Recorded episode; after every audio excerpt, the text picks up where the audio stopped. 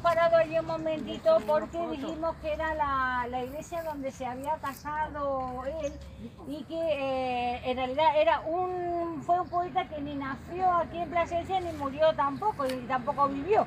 El caso es que sí que tenía una relación estrecha por lo que comentábamos allí en la iglesia, porque la mujer era de aquí y él eh, se quiso casar aquí, tuvo siempre una relación mm, muy importante con la ciudad. Le escribió mucho a la ciudad, le dedicó varios poemas y eh, bueno, no sé si habréis leído algo de él, sí que hemos escuchado nosotros en el club de lectura a, Emilio leer varias veces porque estábamos preparando un recital de poesía musicalizada eh, y leer El embargo. ¿Os acordáis de que ese poema lo hemos leído nosotros en el club de lectura? Este autor fue maestro, bueno, hizo magisterio, pero eh, se dedicó a la profesión poco tiempo porque conoció a su mujer, como estábamos diciendo, y se dedicó a partir, la mujer era terrateniente, provenía de una familia terrateniente, y se dedicó a partir de, que la conoció a ella y se casó con ella a, llevar un poco lo que era la, herencia que le había tocado a su mujer. O sea, se había dedicado a partir de entonces al campo.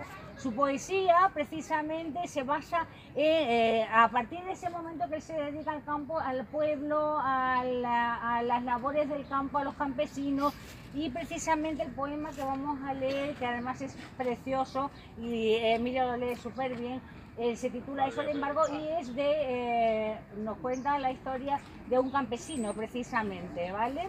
Bueno, además como sabemos que el tema de los embargos están ahora de moda, ¿verdad? Pues no está tan de moda, eh, ya ocurría en ese momento. Vamos a, guardar silencio, por favor, que merece la pena que escuchemos la letra, ¿vale? Bueno, maestro, va por ti y para todos vosotros. Un besito. A terminar, vamos. Eh, alto y despacito.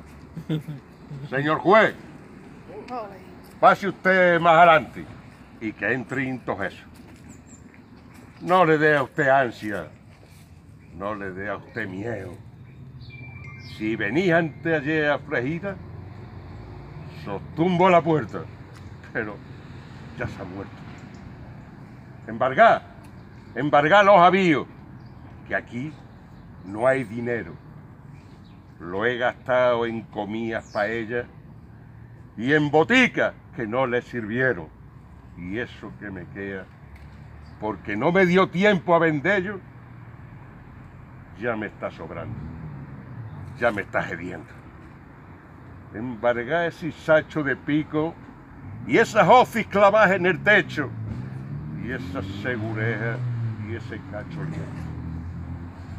¿Qué herramienta? Que no quede una. Ya para que las quiero.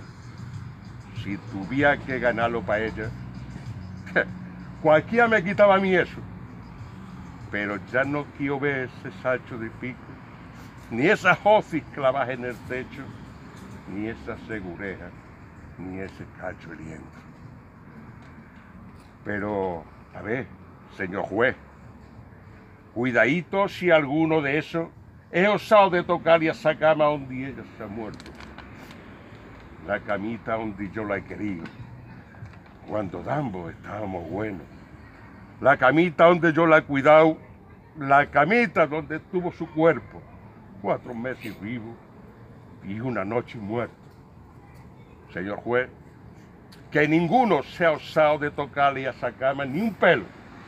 Porque aquí los hinco delante de usted mismo llevárselo todo, todo, menos eso, que esas mantas tienen, su de su cuerpo, y me huelen, me huelen a ella cada vez que la huelo.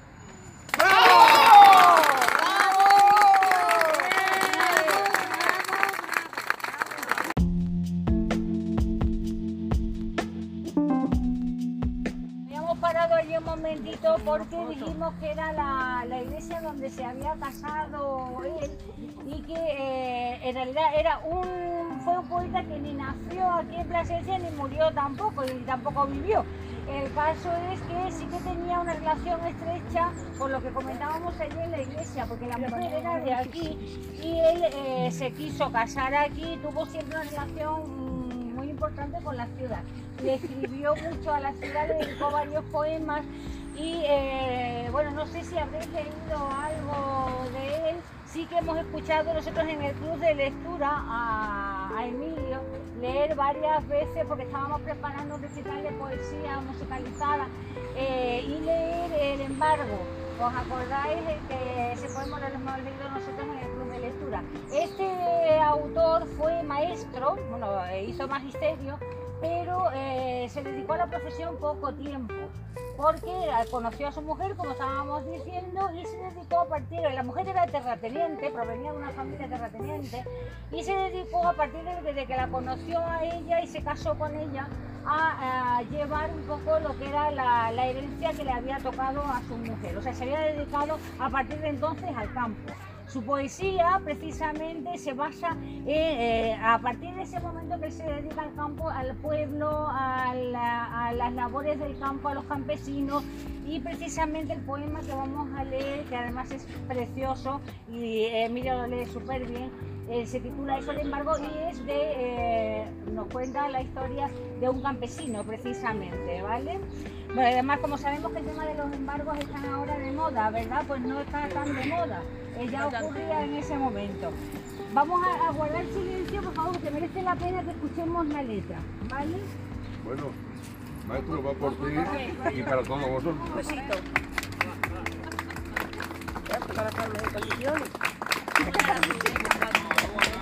Vamos terminado, vamos. Eh, alto y despacito.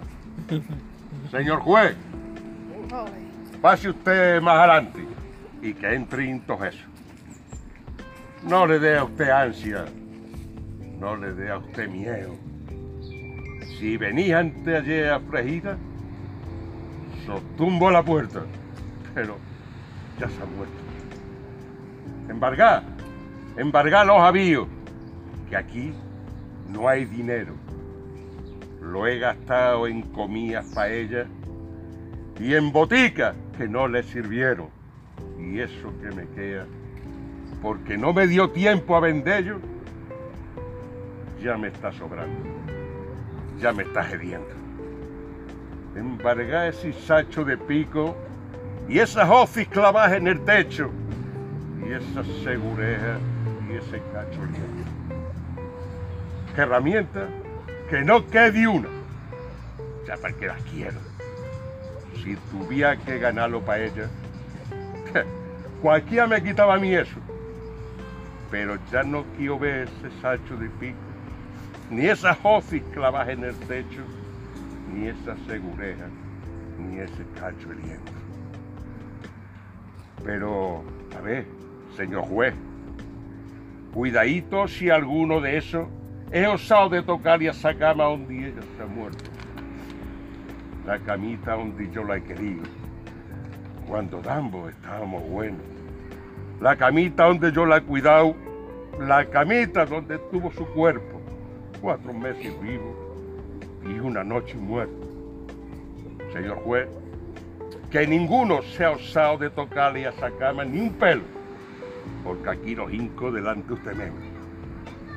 Lleváselo todo, todo, menos eso, que esas mantas tienen su de su cuerpo y me huelen me huelen a ella cada vez que la huelo.